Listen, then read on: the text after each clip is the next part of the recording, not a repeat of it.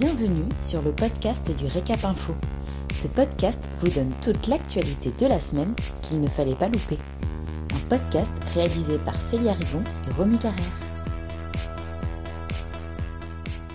Vous écoutez l'essentiel de l'actualité de la semaine du 13 au 17 septembre 2021. Emmanuel Macron dévoile un plan en faveur des indépendants. Jeudi 16 septembre, Emmanuel Macron, invité aux rencontres annuelles de l'Union des entreprises de proximité, a annoncé un ambitieux plan à destination des 3 millions de travailleurs indépendants en France. L'objectif est d'offrir une meilleure protection aux artisans, commerçants et professions libérales, ainsi qu'une simplification des démarches administratives du quotidien. Cinq axes et vingt mesures ont été annoncées et la plupart d'entre elles devraient entrer en vigueur dès la fin du mois. Axe 1. Créer un statut unique protecteur pour l'entrepreneur individuel et faciliter le passage d'une entreprise individuelle en société. Axe 2. Améliorer et simplifier la protection sociale des indépendants en faisant converger les droits sociaux entre salariés et travailleurs indépendants. Axe 3. Faciliter la reconversion et la formation des indépendants, notamment en élargissant le champ d'application du dispositif d'allocation établi depuis novembre 2019. Axe 4.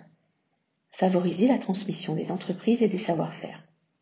Enfin, pour le cinquième axe, le président de la République a annoncé une série de mesures visant à simplifier l'environnement juridique des indépendants et leur accès à l'information.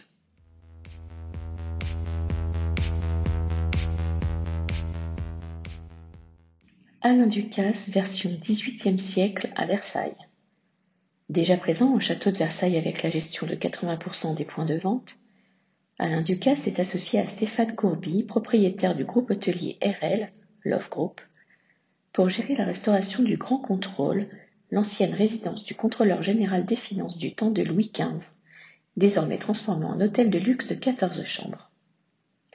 Alain Ducasse a imaginé une expérience client du petit déjeuner au dîner, plongeant les clients au temps du roi soleil.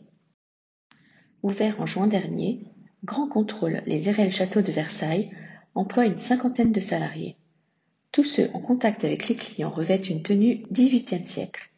Et dans l'assiette, l'impression de voyage dans le temps est également présente, avec un festin de roi. Le menu sans marche à 280 euros.